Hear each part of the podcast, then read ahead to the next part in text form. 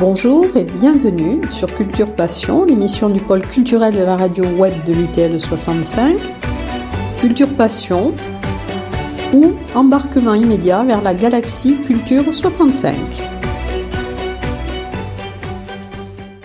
Dans le cadre de l'émission Culture Passion de la radio web de l'Université du temps libre de Tarbes et de Bigorre, Élise Serrano donne la parole aujourd'hui à Maurice Morgan, agrégé d'histoire, passionné d'architecture. Bonjour Maurice. Oui, bonjour. Alors, Maurice Morgan, vous n'êtes pas architecte. Bon, parlez-nous de votre parcours. Oui, je suis un ancien professeur, donc enseignant, chef du corps enseignant. Et donc c'est par euh, intérêt personnel et par passion, je pourrais dire même, que je suis venu à l'architecture. Bon, vous, avez, vous, vous, vous enseignez l'histoire, c'est ça? Voilà, j'ai enseigné l'histoire et la géographie, exactement. Euh, en France, on enseigne l'histoire et la géographie ensemble. Ce qui est une particularité française, d'ailleurs. Et mais dans, les Hautes-Pyrénées, vous, vous, êtes... J'étais aussi en poste ailleurs, en Picardie, une année, à mes débuts. Mais très vite, je suis revenu euh, dans ma chère Bigorre, où j'ai fait l'intégralité quasiment de ma carrière de professeur. J'ai d'abord été professeur de collège, puis professeur en lycée, jusqu'à ma retraite euh, en 2006. Bon, et qu'est-ce qui vous a amené à vous passionner pour l'architecture? Oui, alors écoutez, euh, je crois que c'est un chemin qui s'est fait tout naturellement depuis quasiment, euh, je dirais, mon adolescence et, et l'époque où j'avais 15 ans ou comme ça, où euh, j'étais sensible euh, tout naturellement à, des lieux, à, des constructions, à des architectures qui me procuraient une émotion particulière. Et je pense que c'est à partir, comme dans beaucoup de cas, à partir de ces émotions éprouvées dans la jeunesse que qu'ensuite on, approfondit, on, connaît un peu plus. Oui, parce que vous m'avez dit que même dès, dès, que vous étiez étudiant, vous aviez un, intérêt pour les arts en général et en particulier pour l'architecture. De manière générale, j'étais très sensible à, toutes sortes d'arts, euh, la peinture, euh, l'architecture, mais aussi la musique. Bon, toute forme d'art m'intéressait, euh, et c'est à l'époque où, où on s'ouvre quand on a 17 ou 18 ans en particulier. Et je suis devenu étudiant à ce moment-là, donc j'ai eu la possibilité dans la ville universitaire où je, où je faisais mes études, c'est-à-dire Toulouse, d'entrer en, contact avec toutes, formes, sortes de, de formes d'art et d'expression artistique, y compris le théâtre. Hein, c'était l'époque où, où, le théâtre Daniel Sorano euh, avait ouvert ses portes et donc euh, ouvrait à une forme de modernité également de, de théâtre qui était un peu inédite à l'époque. Donc euh, j'ai eu ce moment euh, particulier où je me suis intéressé à toutes sortes d'art, mais en particulier à l'architecture, qui a toujours été un peu euh, un chemin intérieur et qui m'a conduit à, à travers mes voyages en particulier, les voyages forment la jeunesse, et, en l'occurrence, effectivement, au cours de mes voyages à travers l'Europe, j'ai découvert tout tas d'architectures qui m'ont beaucoup intéressé et qui m'ont mené vers l'architecture plutôt moderne, qui a été un peu ma, passion particulière. Oui, parce que vous m'avez dit que à l'époque de votre jeunesse, c'était une grande période pour l'architecture. Ah, tout à fait. Donc j'ai fait mes études dans les années 60. Et les années 60, c'est le cœur des Trente Glorieuses dans notre pays. Et c'est l'époque où précisément euh, triomphe en quelque sorte le mouvement euh, de l'architecture moderne avec notamment euh, Le Corbusier à sa tête, qui était à l'époque bon, vraiment le personnage central de l'architecture française. Et donc, euh, j'ai grandi avec, euh, sous l'ombre, à l'ombre tutélaire, je crois, des réalisations de Le Corbusier et, d'autres, bien entendu, mais Le Corbusier en particulier. Et moi, comme bien d'autres dans ma génération, je crois qu'on a été largement fasciné par les réalisations de l'architecture moderne à ce moment-là qui bouleversait notre, notre paysage et notre horizon euh, quotidien dans, dans, les villes françaises de l'époque. Pour le meilleur parfois et pour le pire dans certains cas. Et alors, pouvez-vous nous, nous dire quelques mots sur ce, ces, grands mouvements d'architecture de, de, cette époque-là. Hein? Oui, alors il faudrait remonter peut-être un petit peu en arrière jusqu'au 19e siècle au moins, où, comment dire, l'architecture a connu un, essor particulier, en particulier à, travers euh, le combat entre les, entre les anciens et les modernes. Hein, bon, euh, combat souvent, euh, comment dire, qui se retrouve souvent dans, dans, les, dans, les, différents domaines artistiques, mais qui a été particulièrement vif dans le domaine architectural.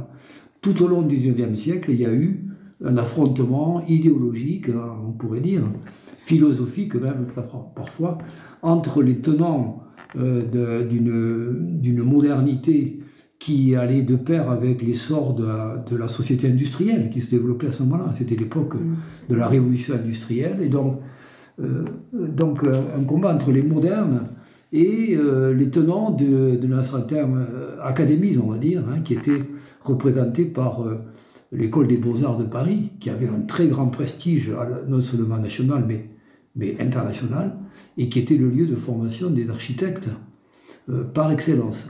Et donc, autour de ces batailles s'est dégagé progressivement un courant qu'on peut qualifier de moderne euh, et qui euh, s'est affirmé au cours du XXe siècle.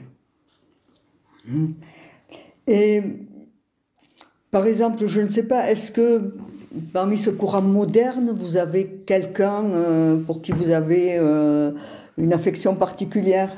Alors, euh, j'en ai plusieurs euh, euh, architectes qui m'intéressent particulièrement. j'ai travaillé sur Auguste Perret, qui, est un peu le père de l'architecture du béton en France, et qui a, donné ses lettres de noblesse, à ce matériau qui était relativement nouveau à ce moment-là, au début du XXe siècle. Donc je me suis intéressé en particulier à Auguste Perret sans que toutefois je sois absolument enthousiaste par son style, parce que finalement, Auguste Perret a, finalement euh, versé dans un certain académisme au niveau esthétique, euh, au-delà de ses, de travaux euh, pionniers du début du XXe siècle. je me suis beaucoup intéressé à un architecte qui est un peu méconnu aujourd'hui, qui est Robert Mallet Stevens, qui a, qui a conçu de magnifiques villas dans les années 20 et 30, qui figure aujourd'hui un petit peu parmi les, icônes de la modernité des années de l'entre-deux-guerres, hein.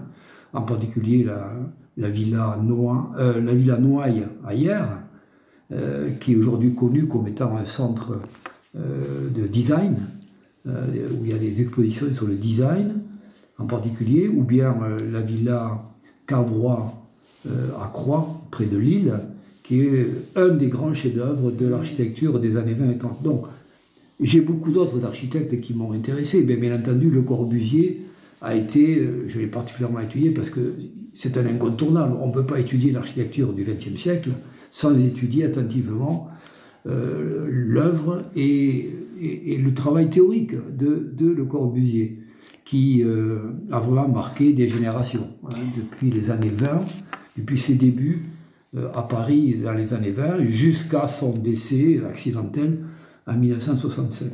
Et, au-delà, il a exercé quand même un rayonnement euh, intellectuel, théorique, et, par ses réalisations, qui n'a cessé d'être d'être euh, comment dire renouvelé par, par, les différentes générations, même s'il a été à un moment donné critiqué au même titre que la modernité dans son ensemble. Et cette modernité, est-ce qu'elle est, arrivée jusque dans les Hautes-Pyrénées? Bien entendu, oui. Ça a été justement le, point de départ qui m'a mené à, intervenir à l'UTL, il se situe là. C'est parce que lorsque je me suis retrouvé à la retraite, comme on dit, avec un vilain mot, ce pas pas une retraite, disons que c'était une retraite active, justement, je me suis poser la question, mais que vas-tu faire maintenant? Et comme je m'intéressais à l'architecture depuis longtemps, je me suis dit, mais voilà, voilà un domaine auquel tu vas pouvoir te consacrer entièrement. Et c'est ce que j'ai fait. À partir de 2006-2007, je me suis intéressé particulièrement à inventorier euh, l'héritage euh, architectural du XXe siècle dans les Hautes-Pyrénées. Et j'ai trouvé rapidement un appui du côté euh, du Centre départemental de documentation pédagogique, comme on l'appelait à l'époque, le CDDP, euh, qui m'a appuyé dans mes recherches et qui m'a surtout proposé de publier, lorsque mes travaux de recherche seraient terminés, ou en cours de recherche, mes travaux sur Internet, qui était à l'époque le nouvel instrument qui était disponible pour publier euh, les résultats de, recherche. Donc euh, à partir de 2006-2007, je me suis attelé à, ce travail. Il y a eu quelques événements, je peux citer quelques événements déclencheurs qui sont peut-être euh, intéressants à, noter. J'ai été invité à participer au cinquantenaire de l'inauguration du lycée climatique d'Argelès qui, euh, peut-être euh, ne le savez-vous pas, est un, est un lycée euh, tout à fait remarquable, qui est aujourd'hui classé à l'inventaire des monuments historiques, et que j'ai découvert à cette occasion. À l'occasion de ce cinquantenaire, j'ai pénétré dans un lieu que je ne connaissais pas, dont j'avais un peu entendu parler, mais sans vraiment le connaître, et j'ai découvert un lycée tout à fait intéressant sur le plan architectural, et probablement le lycée le plus intéressant du département incontestablement. Et donc, euh, cet événement a été un petit événement déclencheur. Je me disais, mais, mais bien sûr, mais voilà, c'est ça que tu dois faire, c'est ça, c'est à partir de, de, l'inventaire de, de l'existant que tu vas trouver des pistes de recherche pour voir comment euh, l'architecture moderne a pénétré, a, a, infusé dans le département. Alors que, en apparence, ce département est plutôt caractérisé par une architecture traditionnelle, plutôt mmh. euh, rurale, vernaculaire ou montagnarde, et qu'on ne soupçonne pas les richesses et le, vraiment la qualité, souvent, de l'architecture que nous a légué le XXe siècle. Oui, parce qu'il y a aussi le monument, le monument, le bâtiment des archives euh, ah oui, départementales. Le bâtiment des archives départementales est un bâtiment tout à fait intéressant, oui, des années 30, qui a été bâti au moment du Front populaire et, qui est un, bâtiment remarquable en son temps, en tout cas. Aujourd'hui, est un peu un instrument un peu obsolète, euh, mais euh, en son temps, il était tout à fait intéressant. Et puis vous nous aviez parlé aussi euh, du palais de Gestas, je crois. Oui, un bel immeuble euh, résidentiel de, précisément de grande qualité au centre-ville, euh, à une époque où précisément on construisait des immeubles résidentiels d'un nouveau style pour accueillir des gens qui étaient assez, disons, des gens assez aisés. Hein, C'était des résidences quand même de qualité. Et donc, on en a plusieurs exemples comme ça dans, la ville. Qu'on a d'ailleurs appelé des palais aussi. Oui, alors le palais du Pyrénées, le palais de Gestas. Et puis il y en a un autre derrière aussi, je ne me souviens plus comment il s'appelle. De Gonesse, le palais de Gonesse. Oui, oui. Voilà. Bon, alors je, je, vois qu'à la retraite, vous avez continué à aimer euh, transmettre. Oui. Donc, vous avez donc créé ce site internet avec l'aide du CDDP. Et maintenant, ça ne s'appelle plus CDDP, ça s'appelle. Euh, le réseau Canopé. Réseau Canopé. Voilà. Donc, on peut trouver sur ce réseau-là vos, travaux. Voilà, il suffit de, taper sur, sur internet. Euh, architecture 65 et vous aurez euh, accès à mon site architecture65.net. Voilà exactement l'intitulé de mon site qui a été donc, je le répète, euh, conçu, et je tiens à lui rendre hommage, par Florent Lafabrie, qui est l'actuel directeur de, de, ici dans les Hautes-Pyrénées, et qui est celui qui a très concrètement mis en place ce site à partir, moi j'ai fourni le contenu et lui il a conçu le site. Vous avez aussi euh, donné des conférences. Oui, j'ai commencé à ce moment-là, c'est-à-dire il y a déjà maintenant une dizaine d'années, on va dire en gros, à partir du moment où je commençais à avoir acquis une certaine connaissance quand même euh, du, comment dire, du patrimoine architectural dans le département, j'étais à même de pouvoir euh, en parler de façon plus ou moins pertinente. Bon, il il, a fallu quand même atteindre une certaine masse critique avant de pouvoir me lancer dans des interventions publiques où il faut quand même avoir un minimum de bagages pour, pour être un peu euh, reconnu. Donc, à l'occasion de certaines, de certaines euh, propositions, j'ai à la fois fait des conférences pour présenter tel ou tel aspect de l'architecture locale, euh, ou bien j'ai également organisé des sorties, des promenades architecturales, de manière à ce que les participants puissent découvrir très concrètement euh, sur le terrain euh, des, réalisations qu'ils ne soupçonnaient pas. Et ce qui m'a beaucoup frappé, c'est que précisément, les participants à ces sorties me disaient presque tous, à la fin, grâce à vous, j'ai ouvert les yeux sur un domaine que j'ignorais totalement et maintenant je vois, je vois la ville différemment et, je dirais c'était le but recherché précisément. Alors il me faudrait maintenant peut-être faire une incise euh, à propos d'une association dont je fais partie. Le parcours d'architecture. Voilà. J'allais vous interroger là-dessus. Voilà, très précisément, c'est dans ces circonstances-là et à l'occasion de mes recherches que j'ai eu la chance de rencontrer euh, des, amis, ils sont devenus des, amis, euh, qui sont des Toulousains, qui avaient fondé une association qui s'appelle Parcours d'architecture et dont l'objet était exactement le même que le mien. Leur, but, c'était précisément de travailler à faire connaître auprès du grand public le patrimoine du XXe siècle en architecture, et notamment le patrimoine, l'héritage du courant moderne. Mais donc, de manière générale, il s'intéressait à tout ce qui était la production architecturale dans la région, de l'Arles, qui à l'époque était la région Midi-Pyrénées, et qui maintenant inclut donc le Languedoc-Roussillon dans, le cadre de la région Occitanie. Donc le champ, le champ est vaste et leurs activités les mènent de l'extrême ouest du côté de Tarbes jusqu'à l'extrême est du côté euh, de Villeneuve-les-Avignon et, Nîmes. Donc euh, je, continue à avoir avec eux une relation assez suivie, on échange pas mal de choses, et je voudrais souligner à ce sujet à quel point ils ont contribué, c'est eux qui ont vraiment fait émerger la figure d'Edmond Lay localement, figure qui aujourd'hui est reconnue, mais qui à l'époque de nous parlons, c'est-à-dire il y a il y a une dizaine d'années, étaient passablement oubliés et qu'ils ont donc beaucoup contribué à faire euh, reconnaître. Et c'est eux qui ont, au bout de leurs travaux, ont organisé une grande exposition rétrospective qui s'est tenue euh, dans les locaux du, Parc national des Pyrénées euh, à Tarbes.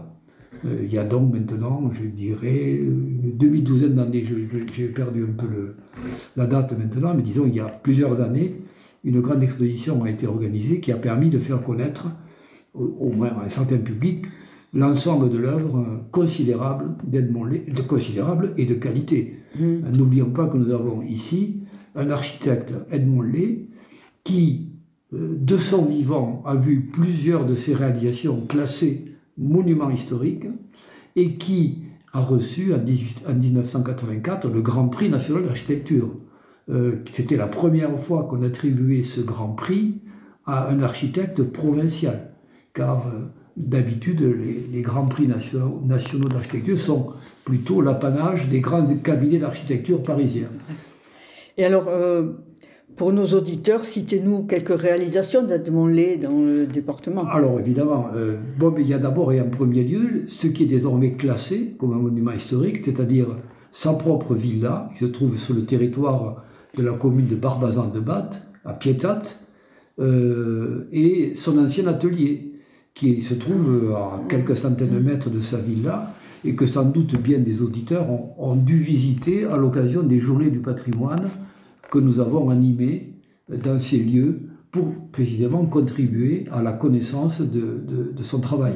Bien entendu, tous les Tarbés connaissent la résidence Le Navarre, euh, boulevard Henri IV, mm. qui a connu un succès euh, mitigé, on va dire, hein, euh, critique souvent. Il a souvent été perçu comme un immeuble tout à fait un peu incongru dans le contexte tarbé, au point que certains l'ont appelé le bunker, je crois, mhm. mais qui mérite mieux que, que cela, puisqu'il est désormais classé également comme architecture remarquable du XXe siècle. Alors, il a, construit de multiples villas dans la région, en Bigorre, mais aussi ailleurs. il a il a construit euh, des. Il a, ben voilà, euh, aujourd'hui, justement, euh, il y a comment un problème qui se pose à propos de la, de la mairie de Gavarnie qui est menacée de démolition par le parc national. Mmh. Nous nous battons pour essayer de la préserver et de la faire de la réhabiliter plutôt que de la démolir. Mais voilà un exemple de réalisation, en montagne aussi, de, démolir. Donc il a œuvré à la fois dans des programmes, je dirais, classiques de villas à des particuliers, mais aussi beaucoup de, programmes euh, de services publics. Ah, J'oubliais. Euh, les auditeurs, les, membres de l'UTL régulièrement euh, vont suivre des cours, dont les miens, dans les locaux qu'il a conçus euh, à l'IUT de Tarbes. Voilà, une de ses dernières réalisations, euh, puisque c'est précisément au cours de cette réalisation qu'il a eu son accident cardiovasculaire qui a interrompu prématurément son travail mm. et que qui a été l'IUT a été terminé par un de ses collaborateurs à ce moment-là dans les années nous sommes au début des années 90 si je me souviens bien. Oui parce que quand on a réhabilité aussi la place euh, au bois je sais qu'on a gardé euh, ah un des bâtiments un petit bâtiment qui était la halte voyageur enfin, le kiosque le kiosque des bus de la place au bois effectivement. Mais et quelque chose m'intrigue. Comment vous êtes-vous formé d'une manière aussi pointue? Euh, N'exagérons rien. Je ne suis pas architecte et il y a des pans entiers de la connaissance architecturale que je maîtrise mal. Mais euh, disons que je suis un autodidacte. Comme beaucoup de gens qui se forment, c'est en marchant euh, qu'ils apprennent peu à peu à connaître le domaine qui les intéresse. Donc je suis un autodidacte, donc avec les qualités et les défauts c'est-à-dire les qualités, c'est la passion, l'envie de connaître, d'approfondir, mais avec les défauts, c'est-à-dire que parfois, il manque des pans entiers de formation, de connaissances élémentaires qui permettent de mieux comprendre euh, un bâtiment et euh, qu'on découvre sur le tard, euh, ou trop tard parfois, lorsqu'on a, lorsqu'on a dit parfois des bêtises à propos de telle ou telle chose. Donc, c'est, le, le, problème de, de l'autodidacte. Euh, donc, je n'ai pas eu de formation particulière, je me suis formé sur le tas, en lisant, en visitant, en questionnant, euh, en rencontrant des gens, euh, notamment quelques architectes, j'ai rencontré aussi pour, parler de leur réalisation, des architectes locaux en particulier. Mmh. Donc, voilà comment peu à peu je me suis formé en étant quand même conscient de mes lacunes. Donc, je crois que parfois, euh, je m'abstiens de parler de certaines choses parce que je ne le maîtrise pas. Je, ne me permets pas d'avancer trop loin parfois dans, mes propos parce que précisément, sur le plan technique en particulier, qui est tout à fait particulier, le métier d'architecte est quand même un métier d'ingénierie aussi. Hein. donc là, c'est un domaine quand même qui, sur lequel j'ai quand même des lacunes et que je, n'affronte pas trop. Mais vous nous parlez d'histoire de l'architecture et, là vous n'avez pas de lacunes. voilà, c'est là que par contre je peux effectivement, euh, euh, je suis plus pertinent sur l'histoire de l'architecture et, ses aspects esthétiques. Mais alors parlez-nous quand même des cours que vous donnez à l'université du temps libre. Parlez-nous, bon, euh, ce que vous avez, euh, ce dont vous avez parlé les années passées, et puis ce qui nous intéresse, ce qu'on va découvrir en janvier. Actuellement, oui. Alors, j'ai démarré avec, euh, comment dire, avec l'envie de, l'envie de faire connaître l'architecture, le domaine de l'architecture que j'avais étudié. Donc, je suis parti au départ sur l'architecture locale, si je me souviens bien. Mes premières interventions à UTL s'appuyer principalement sur le patrimoine local. Et mon propos était de montrer comment, dans le patrimoine local, on retrouvait les traces des grands courants de l'architecture qui ont traversé l'Europe et la France depuis le, XVIIIe siècle, mettons, jusqu'au XIXe siècle et au XXe. Donc c'est ça un peu la problématique générale. M'appuyer sur euh, ma connaissance acquise du patrimoine local pour élargir mon propos et faire mieux connaître et mieux comprendre l'articulation entre le local et le national. Euh, et puis, progressivement, j'ai pensé qu'il me fallait quand même donner peut-être un cadre euh, plus, plus formel à, mes cours et faire une véritable histoire de l'architecture moderne et contemporaine à partir du 19e siècle, disons de, de l'ère industrielle, qui est quand même le domaine qui m'a toujours le plus intéressé. Je ne suis pas ignorant de l'architecture euh, de l'Antiquité, ni du Moyen Âge, ni de la Renaissance, etc., bien entendu, mais ce n'est pas le domaine qui m'a le plus intéressé dans mes recherches personnelles. Je me suis vraiment porté sur l'architecture qui est née avec l'ère industrielle, l'architecture du fer en particulier, par exemple. Donc voilà, c'était ça mon propos, ce qui m'a conduit à l'enseignement que je donne actuellement, que j'ai commencé il y a deux ans, qui a été interrompu par le Covid. Enfin, j'ai enregistré une partie de mon, de mon enseignement, de mes cours euh, pour vous euh, à ce moment-là. Donc, mon idée, c'était de, de, donner à voir, donc, l'intitulé général, c'était euh, La France et ses modernes.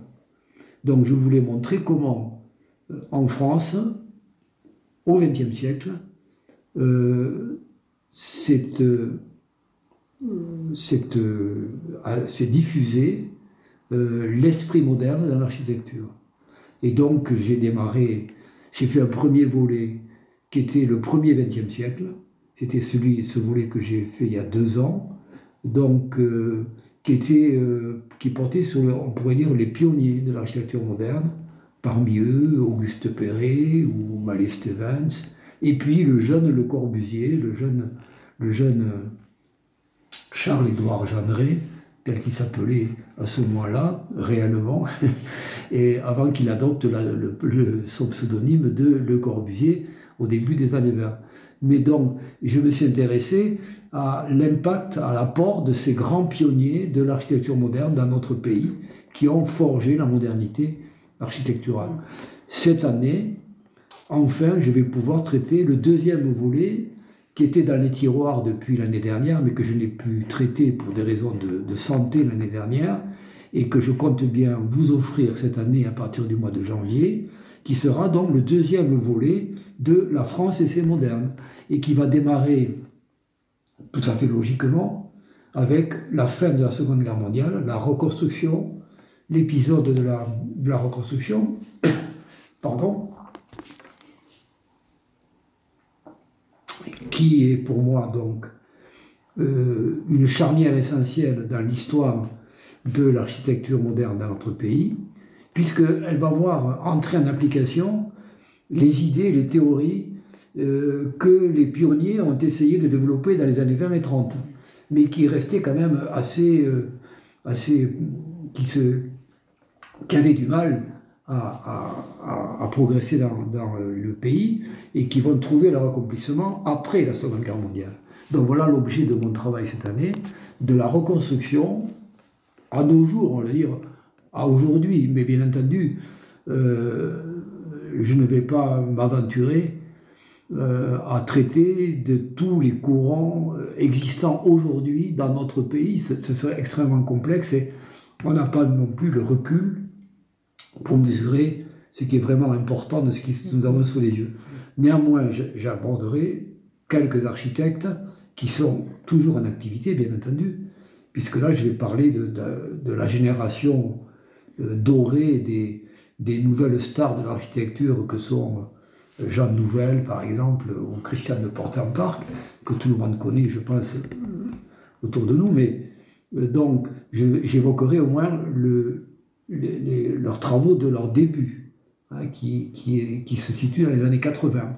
Donc on va partir de la reconstruction, on va passer les 30 glorieuses avec euh, ce que les architectes modernes ont apporté à ce moment-là, d'original, et puis on va arriver aux années 80, et, et quelques architectes d'aujourd'hui qui comptent et dont le, travail a été salué notamment par des récompenses internationales.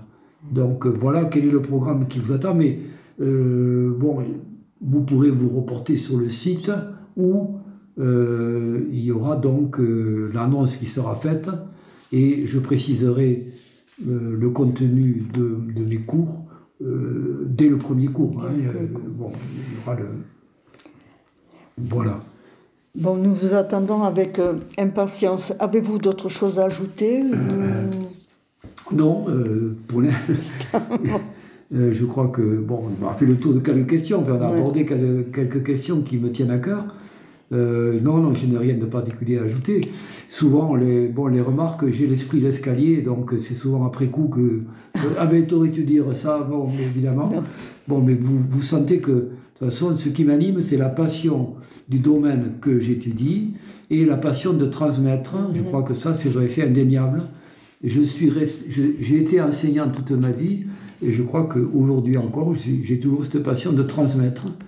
D'autant plus que et là, sans vous flatter, je peux dire que euh, j'ai un public euh, vraiment qui est attentif et euh, qui, qui suit avec intérêt, ce qui est un plaisir renouvelé à chaque fois. Oui, mais parce que vous, vous savez aussi rendre intelligibles des choses extrêmement compliquées.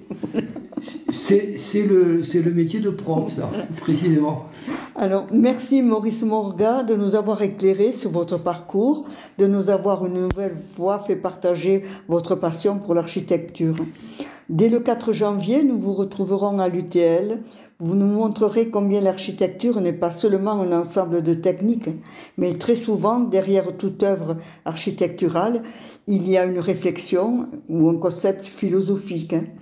Vous, allez nous montrer aussi combien l'architecture prend aussi en considération les problèmes de notre temps. Hein.